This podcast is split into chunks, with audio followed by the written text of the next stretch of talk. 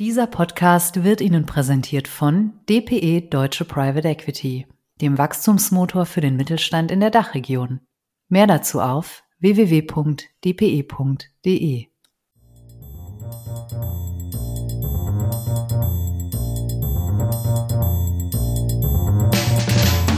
What's up Corporate Finance? Der Podcast für die deutsche Corporate Finance Szene. Immer freitags zum Start ins Wochenende mit spannenden Gästen aus der Banking-, Berater- und Finanzinvestor-Szene.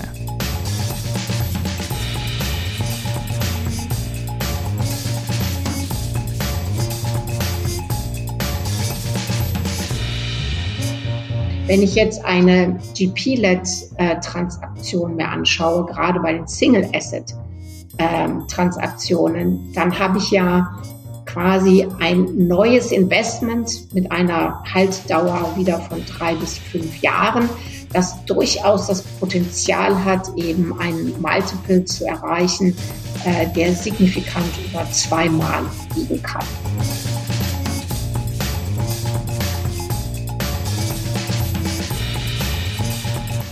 Einen wunderschönen guten Tag, meine lieben Freunde des gepflegten Podcasts. Mein Name ist Philipp Habdank und das hier ist euer One and Only Corporate Finance Talk What's Up Corporate Finance. Ja, wir sind ja mitten in der Vorweihnachtszeit. Äh, dieses Wochenende ist der zweite Advent und da dachte ich mir, Mensch, werden wir doch auch mal ein bisschen besinnlich, gehen in uns hier im Podcast und fragen uns, um was geht's denn wirklich im Private Equity Geschäft? Richtig, darum seinen LPs zu dienen und die fütternde Hand glücklich zu machen damit dann am Weihnachtsabend auch unter den Baum ein schöner großer Carry liegt. Und wie macht man seine LPs glücklich? Indem man Rendite abliefert. Das wird dummerweise immer schwerer. Die Bewertungen steigen, Anlagedruck nimmt zu. Ihr kennt das. Und darum haben die Pride Equity Investoren ihren Lieblings-LPs äh, schon länger lukrative Co-Investments angeboten, parallel zur Vorstruktur. Und ein etwas neuerer Trend sind die sogenannten GP-geführten Sekundärmarkttransaktionen. Die GP-led Secondaries. Wie funktionieren diese Dinger? Warum finden LPs das geil? Und äh, seit wann ist es eigentlich okay, wenn ein Private Equity Investor sein Portfoliounternehmen an sich selbst verkauft? Ich glaube, das war früher eigentlich gar nicht so gern gesehen. Ähm, darüber spreche ich jetzt mit Britta Lindhorst. Britta ist Managing Director und Head of European Investments bei HQ Capital. Und HQ Capital wiederum ist Teil des äh, Harald Quandt Investment Imperiums, sage ich jetzt mal vereinfacht, mit verschiedenen Töpfen, aus denen Sie investieren können. Hallo Britta, herzlich willkommen bei WhatsApp Corporate Finance. Freut mich, dass du da bist. Ja, vielen Dank, Philipp, für die Einladung und äh, auch die, die Einführung. Ähm, in der Tat, ähm, also was, was wir natürlich äh, versprechen und auch abliefern, äh, sind nicht nur gute Renditen ähm, zu Weihnachten und in der Vorweihnachtszeit, sondern ähm, langfristig, weil das ist natürlich unsere Assetklasse. Und ja, also vielleicht noch mal ganz kurz zu Harcourt Capital. Wir sind ein reiner Private Equity Investor. Äh, seit 30 Jahren äh, ist das unser einziges Geschäft, aber äh, Du kannst dir vorstellen, damit eben sind wir auch sehr tief in der Industrie und wir investieren äh, verschiedene Töpfe. Wir investieren für äh, über Dachfonds, wir investieren für institutionelle Investoren äh, und äh, wir decken das komplette Spektrum ab. Das heißt, wir investieren in Primärfonds, äh, in Secondaries und auch in Co-Investments. Und Secondaries, das ist ja heute unser Thema. Mhm. Sprich, ihr seid ein klassischer Private Equity LP Limited Partner. Äh, ja und nein, wir sind ja beides. Also wir sind LP und GP. Ähm, wir sind in dem Moment, in dem wir einen Dachfonds aufsetzen, sind wir der General Partner, äh, der eben Geld einsammelt für Endinvestoren, ähm, sehr viel äh, Versicherungen, Versorgungswerke, äh, große Corporate äh, Pensionsfonds. Aber wir sind natürlich auch LP, wenn wir direkt eben in einzelne Fonds investieren. Ähm, wo sich die ganze Szene trifft, das ist ja immer einmal im Jahr die Super Return, das Mekka, wo die ganze Branche einmal sehr treu hinpilgert. Wie super sind denn die Returns in der Pride Equity Anlageklasse noch aus einer LP-Sicht? Also sie sind immer noch super. Ich meine natürlich, die Super Return ähm, feiert sich auch immer sehr gerne selbst, aber sie ist in der Tat das Mecker und äh, die wichtigste Veranstaltung, die wir überhaupt in Europa haben. Es wird nicht einfacher, die Super Returns äh, wirklich zu erwirtschaften. Und äh, das liegt natürlich daran, dass wir jetzt schon seit trotz Pandemie und auch mit kurzer Unterbrechung seit über zehn Jahren in einem unglaublichen Aufschwung sind. Und äh, das führt natürlich auch zu sehr hohen Bewertungen, äh, zu einem sehr wettbewerbsintensiven Umfeld. Und in solch einem Umfeld ist es immer schwieriger. Man muss dann wirklich in der Tat auch durchaus ähm, kreativer werden, um eben diese Super Returns zu erreichen. Deswegen gibt es ja auch gerne die Co-Investments und ähm, aber auch die sogenannten GP-led Secondary Deals, wie ich sie in der Anmoderation genannt hatte. Ich finde es einen ziemlich hässlichen Begriff. Ähm, wir haben es intern in der Redaktion mal ein bisschen provokant Incest Buyout genannt, weil Pride Equity ja mhm. schön von der einen in die andere Tasche schiebt.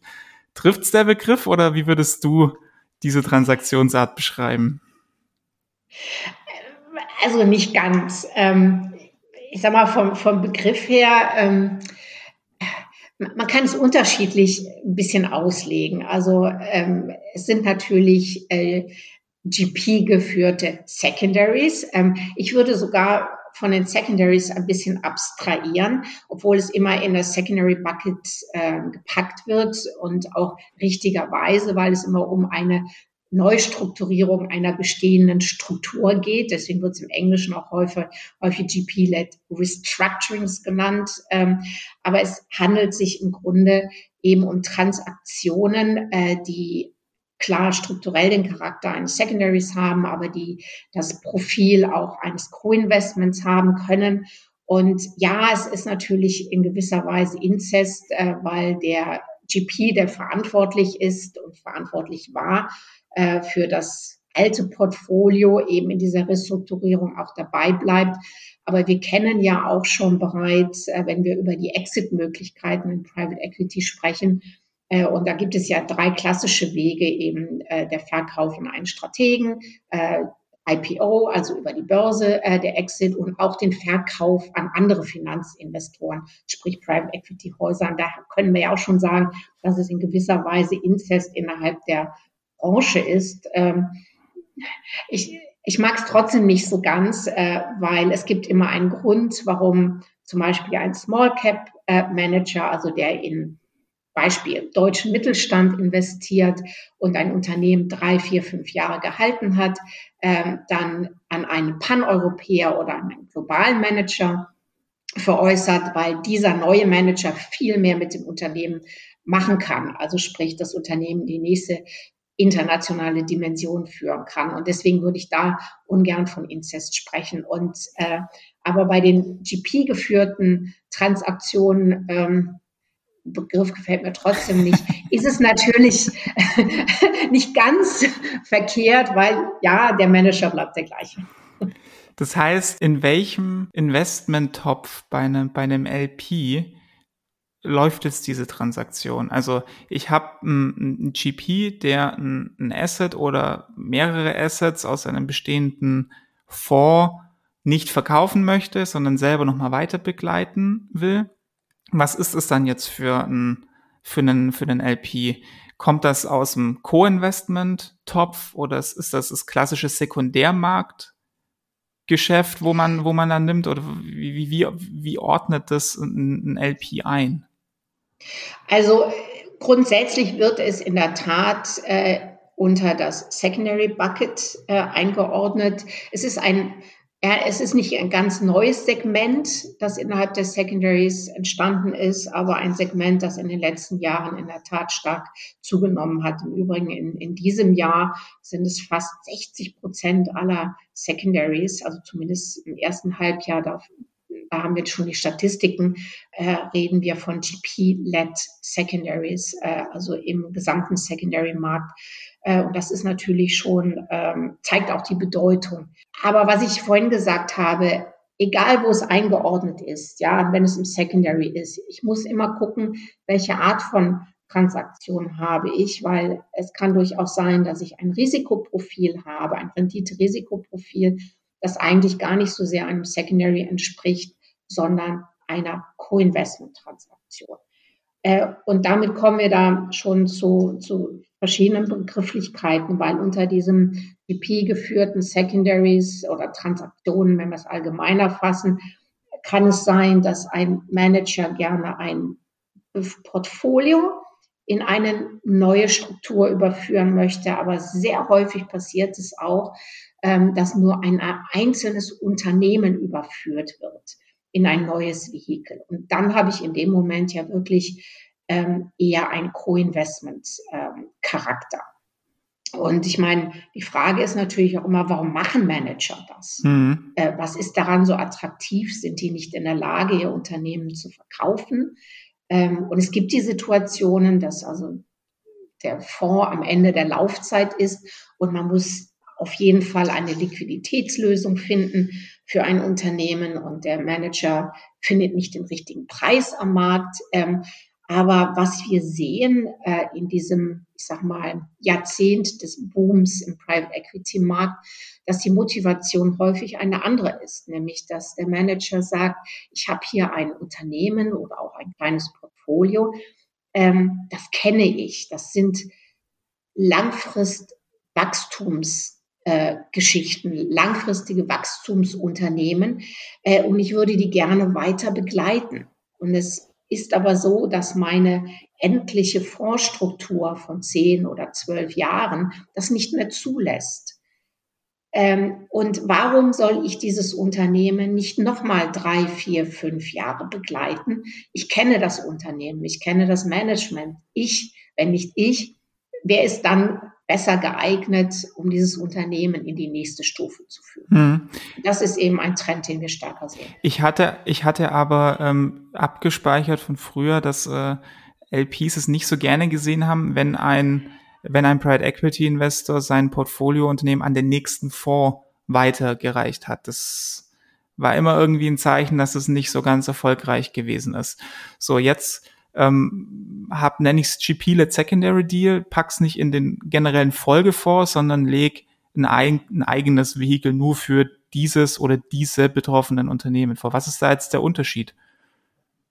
Ähm, der Unterschied ist, äh, dass ich natürlich äh, in der Tat ähm, eine Bewertung habe, die von einem Dritten kommt oder von einem M&A-Haus. Das ist, glaube ich, ein ganz wichtiger Punkt. Äh, dass in dem Moment, in dem ich das Investment in eine neue Struktur überführe, in der Regel ja auch neue Investoren mit einlade und äh, habe ich einen Drittmarktpreis. Und äh, damit habe ich natürlich eine objektive Bewertung. Das kann ich im Übrigen auch darstellen, wenn ich nicht ein, eine GP-led Secondary Transaktion mache, sondern wenn ich es in meinen eigenen neuen Fonds überführe. Ja, auch das, da kann ich das sicherstellen. Und wir als LPs akzeptieren auch das. Ja, wir sehen das in der Tat. Wir wollen das nicht zu häufig sehen. Wir akzeptieren das aber in allen Fällen, wenn wir sehen, es ist ein Wachstumsunternehmen, wenn die Story wirklich richtig und plausibel ist, wenn es einen Drittmarktpreis gibt und wir Vertrauen haben in den GP. Es gibt aber die Situation, wo der Manager ähm, vielleicht schneller Geld braucht, ja, ähm, zusätzliches Kapital für ein Unternehmen und noch gar nicht im Markt ist oder gerade schon den neuen Fonds ähm, zwar aufgelegt hat, aber irgendwie noch nicht, äh, ich sage es mal, wirklich zum ersten Closing gekommen ist, dann kann das natürlich eine schnellere Lösung sein. Also quasi als Überbrückung zwischen Fonds und Folgefonds. Genau, genau. Mhm.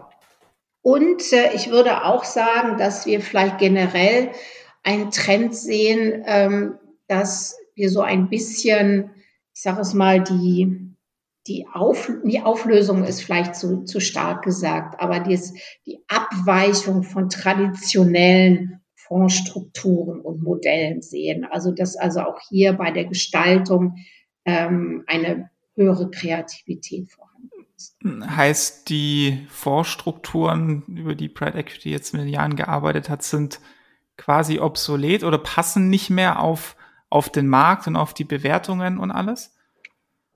Also obsolet sind sie nicht. Also ich glaube schon, dass das Modell grundsätzlich äh, Bestand haben wird, aber ich denke, dass wir ein einen größeren Anteil an nicht konventionellen Strukturen sehen werden. Und das können Fonds mit längerer Haltedauer sein, äh, je nachdem auch Evergreen-Strukturen oder eben äh, Strukturen, äh, wo eben bestimmte Unternehmen oder Teile des Portfolios einfach nur überführt werden und damit länger gehalten.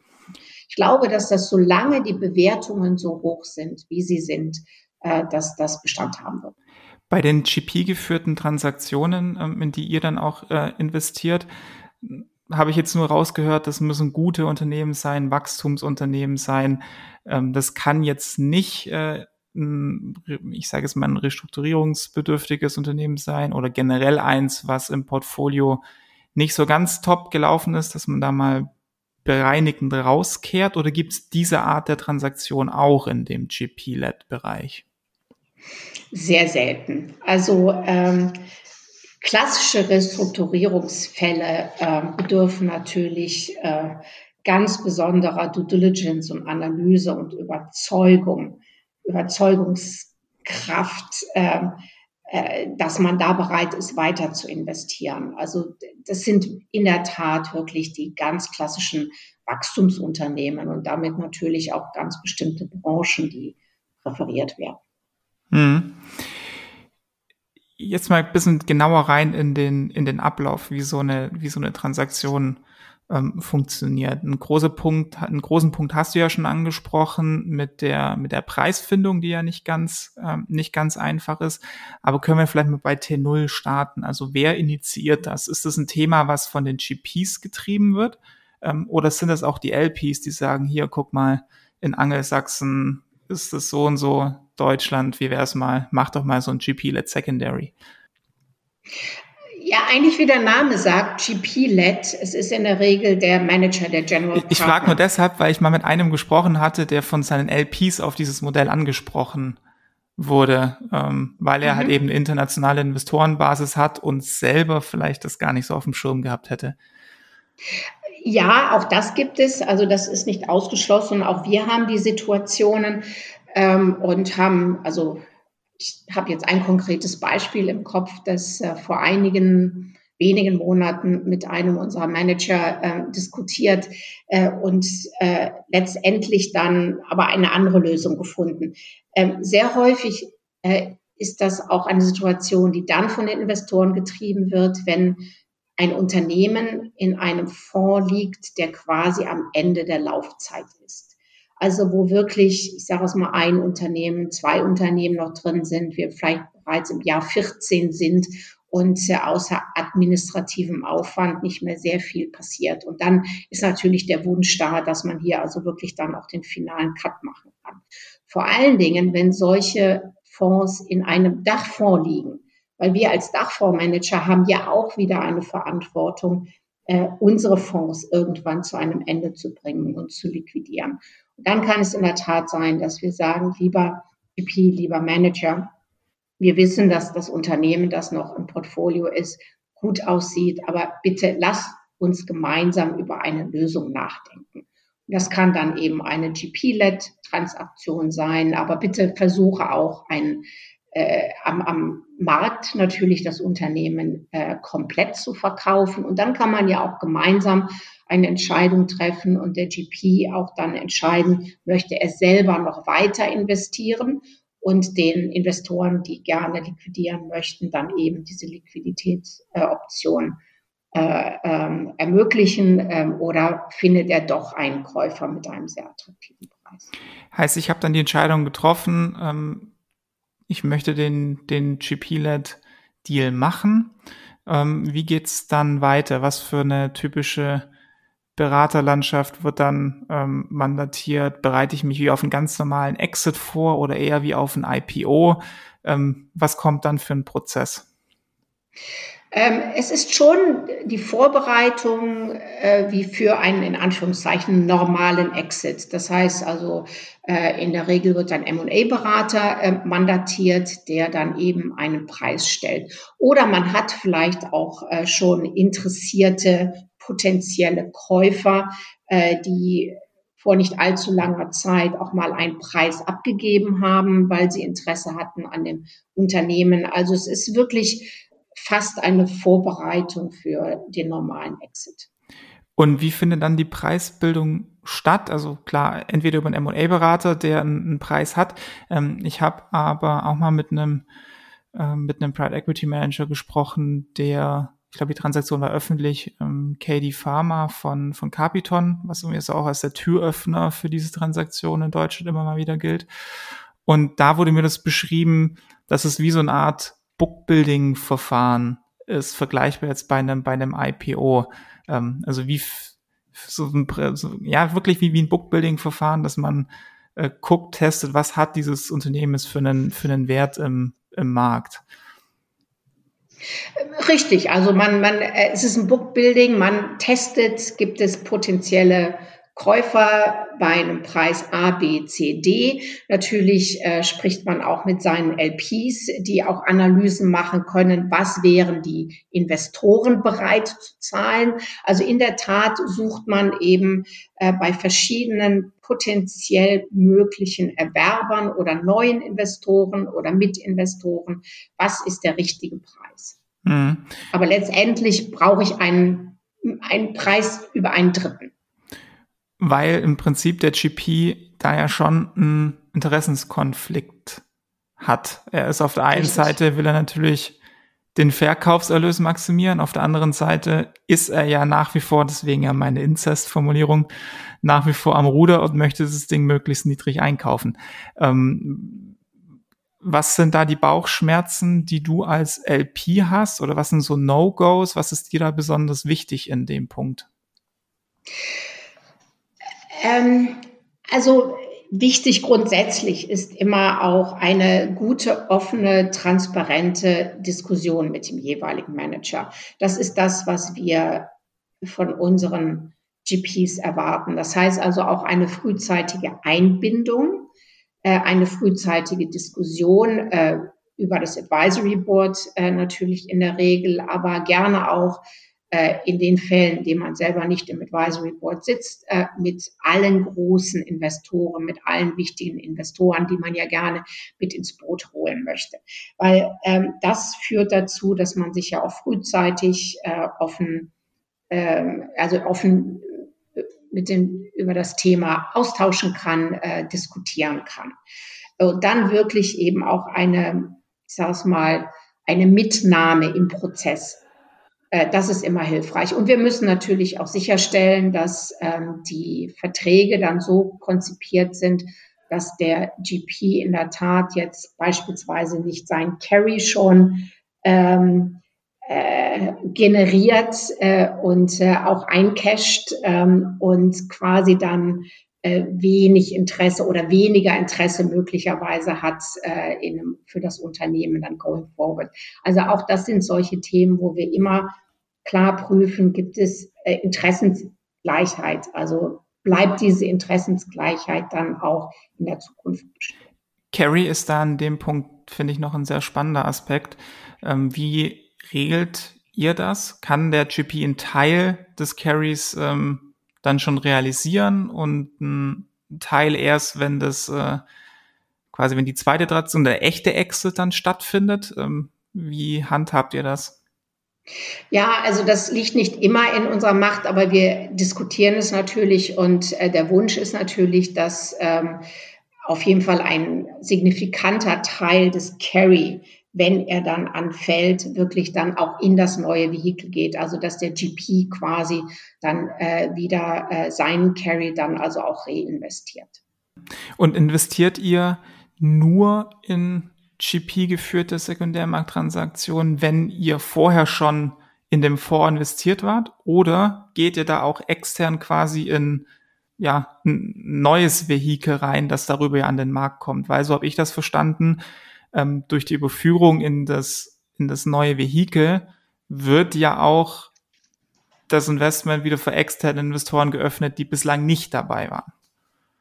Äh, das ist richtig. Äh, und es gibt auch Situationen, in denen wir quasi mit einem neuen Manager in ein neues Vehikel gehen. Das sind aber seltene Fälle. äh, weil wir es immer bevorzugen, dass wir den Manager kennen, weil genau das, was wir vorher jetzt besprochen haben, also da ist ja viel auch Vertrauen, Kenntnis, Transparenz, Diskussion erforderlich und wir fühlen uns wohler, äh, wenn wir den Manager bereits kennen, wenn wir mit ihm investiert haben, wenn wir auch wissen, wie er selber vorgeht. Ist er konservativ in der Bewertung? Ist er aggressiv in der Bewertung? Äh, ist es ein GP, der kontinuierlich den Dialog mit seinen Investoren hält? Also nicht nur, wenn es gut läuft, sondern auch, wenn es mal Probleme gibt. Und das sind natürlich Themen, die man bei nicht bekannten Managern schwerer überprüfen kann.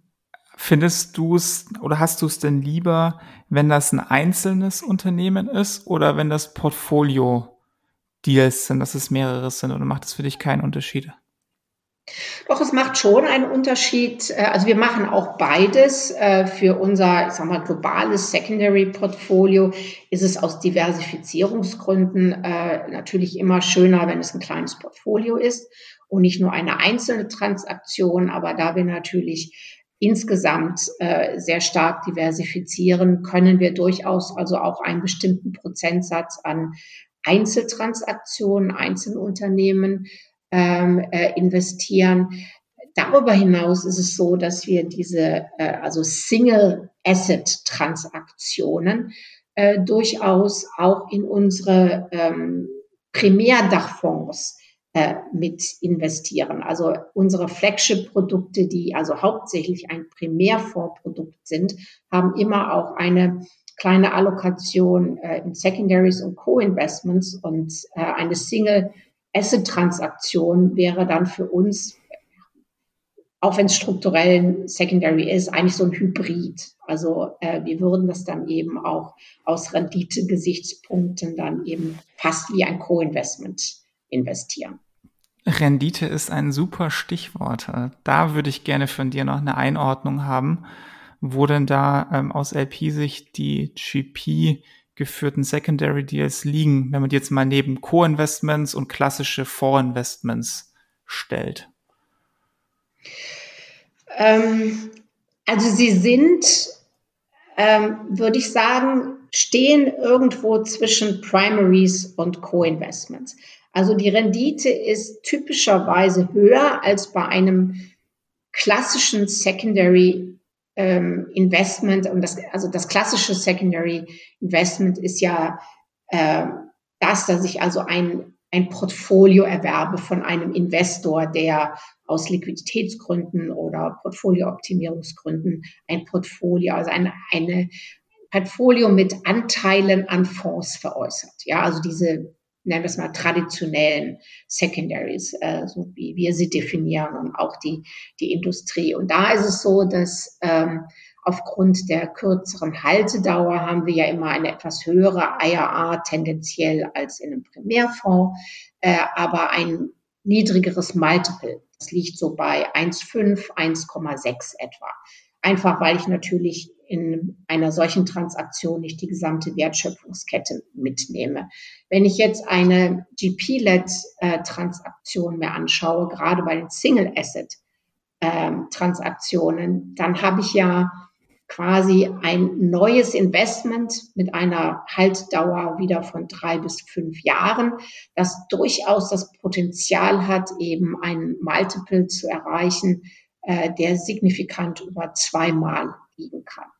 Also insofern äh, ist es ja auch für ein Sek gesamtes Secondary-Portfolio so ein Rendite-Kicker. Du hast ja vorhin schon gesagt, dass äh, ein Großteil, wenn nicht sogar die Mehrheit des globalen Secondary-Markts auf die GP geführten Transaktionen entfällt, wenn ich das richtig im Kopf habe.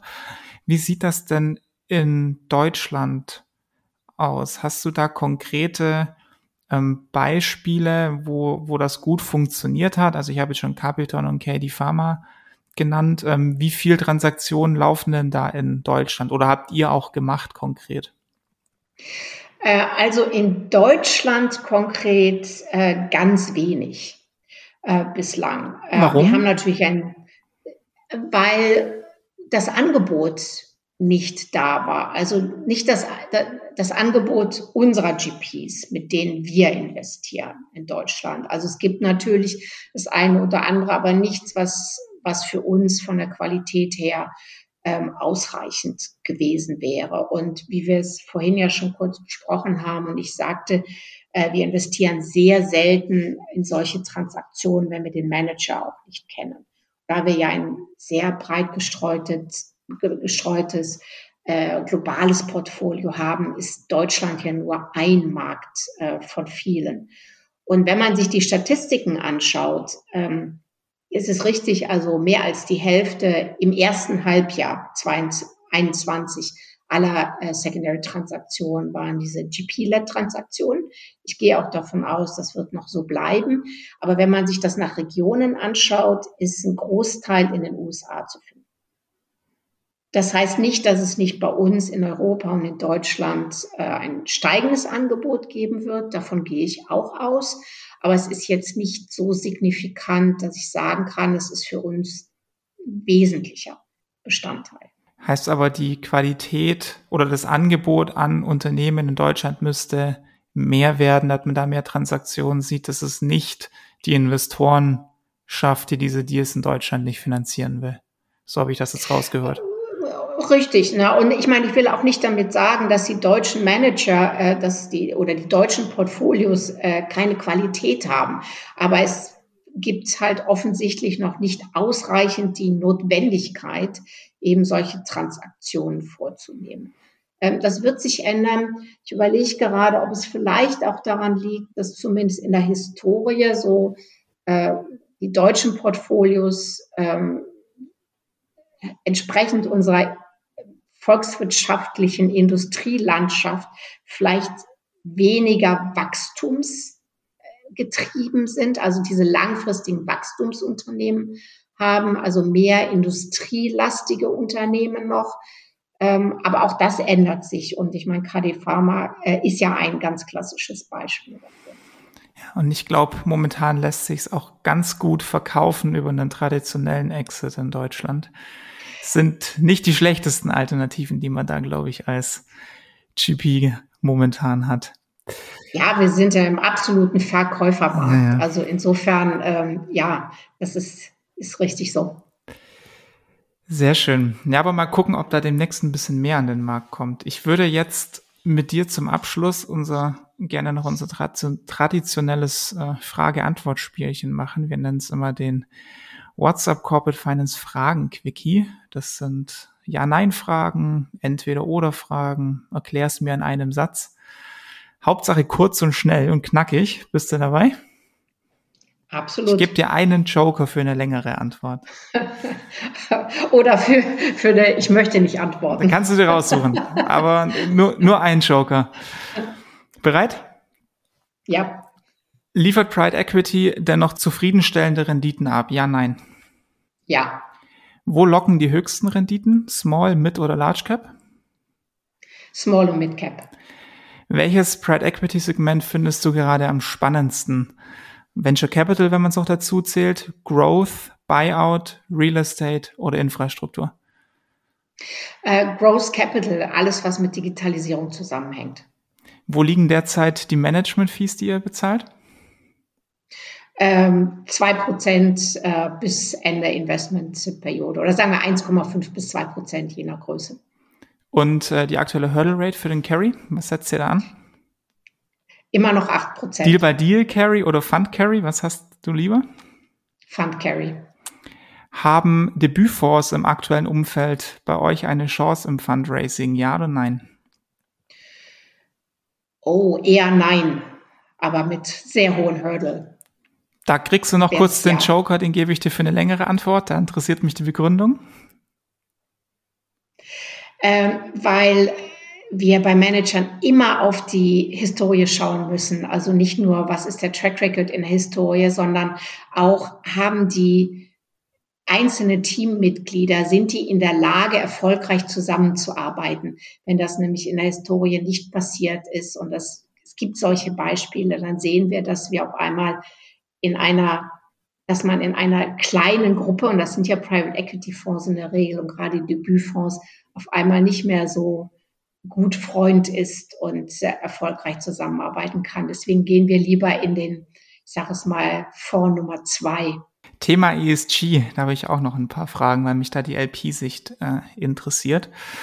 Ähm, mal auf einer Skala von eins bis zehn, wie gut und aussagekräftig sind denn die ESG-Reportings, ähm, die ihr von den PE-Fonds aktuell bekommt? Null für die Tonne, zehn erste Sahne. Hm. Äh, Im Durchschnitt würde ich mal sagen vier, aber wir haben ganz wenige auch, da, da kann ich auch eine zehn geben. Mhm. Glaubst du denn grundsätzlich daran, dass der ESG-Trend für Pride Equity ein Werttreiber ist, also vom Compliance zum Strategie- und Value Creation-Thema werden kann? Ja, nein. Ja. Und abschließend ein bisschen böse Frage vielleicht. Mal gucken. Ich hoffe, du ziehst deinen Joker nicht. Du musst wählen, ein PI, dem ESG nicht so wichtig ist, der dir aber dreimal Geld bringt, oder ein PI, der eine gute ESG-Strategie hat, aber nur zweimal Geld verspricht. In was investierst du? Momentan in den nicht ESG-konformen Manager, solange er nicht gegen unsere Ausschlusskriterien verstößt, weil wir haben ganz strikte Vorgaben, so Minimum Hurdle, wo wir anfangen zu investieren. Also ich nehme den Dreier und dann ähm, werde ich eine Beziehung aufbauen und den GP dahin bringen, dass er Dreier liefert und ESG. Sehr gut. Ja, tricky das Thema. Ähm, auf der einen Seite die, die Forderung, dass die PEs ESG-konformer werden müssen. Auf der anderen Seite darf man halt auch nicht beim, bei der Rendite dann ähm, deswegen ein bisschen leiden. Nicht ganz einfach. Ja, ähm, danke dir, liebe Britta, ähm, für, für deine Zeit ähm, und auch die Lehrstunde in Sachen GP-led Secondaries. Wirklich ein interessanter Markt. Ähm, werd mal beobachten, definitiv, wie das sich in Deutschland entwickelt. Hat Spaß gemacht. Danke dir. Mir hat es auch Spaß gemacht. Ich danke dir auch, Philipp. Ja, und das war's für heute wieder mit WhatsApp Corporate Finance. Ich hoffe, euch hat die Folge gefallen. Falls ja, dann abonniert bitte unseren Podcast. Wir sind so ziemlich auf jeder Plattform, wo es Podcasts gibt und empfehle uns natürlich auch gerne in der Szene weiter. Wie immer findet ihr auch einen kurzen Begleitartikel auf der Website. Da werde ich noch ein bisschen Zahlenmaterial und äh, Marktzahlen mit dazugeben. Schaut gerne mal vorbei und lasst uns einen Klick da. www.whatsapp-corporate-finance.de und schaltet dann nächstes Mal wieder ein. So, aber jetzt wünsche ich euch ein schönes Wochenende und einen besinnlichen zweiten Advent. Bis zum nächsten Mal, euer Philipp Habten.